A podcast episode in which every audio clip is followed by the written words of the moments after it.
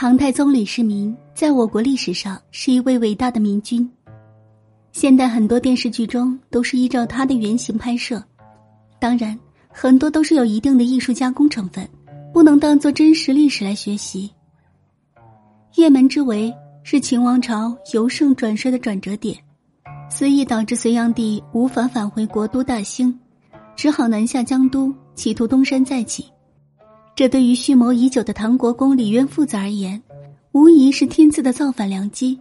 这个历史大背景被电视剧《大唐情史》戏说成了一种婚姻的交易。垂青李世民的一位公主突然驾临太原，要求李渊发兵迎接父皇还都，条件是只要隋炀帝回至大兴，他立刻和李世民举行婚姻大典。当然，历史的走向不会以这位公主的意愿而改变。李渊确实发兵了。不过，不是去欢迎杨广，而是占领长安。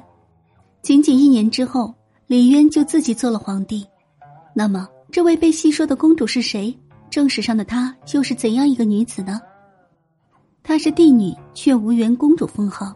杨广之女，鉴于史料的有两位，《隋书列女传》中南阳公主是她的长女，配宇文述之子，宇文土吉。另一位出现在《旧唐书》里，曰。克母隋炀帝女也，克指的是李世民第三子李克。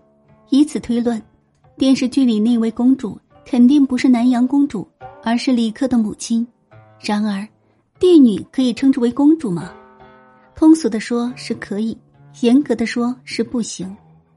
根据历代皇室制度，帝女一旦有了公主封号，即意味着经济与地位上的独立，婚配择婿。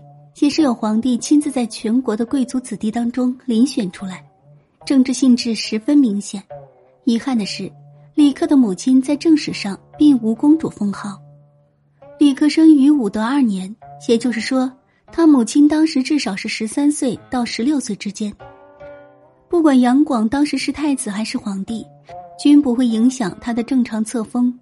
原因也许有两个：一是北魏至隋，公主制度尚不完善。但这也说不通，两汉魏晋的成立难道是一个摆设？第二是他的生母不是萧皇后，而是一位并不受宠的普通妃嫔，以至于影响了他的册封。无论如何，她是隋炀帝的亲生女儿，这一点是不容置疑的。电视剧里说她与李世民公然谈婚论嫁，颇有政治头脑，那是不靠谱的，因为李世民大业九年就明媒正娶了长孙氏。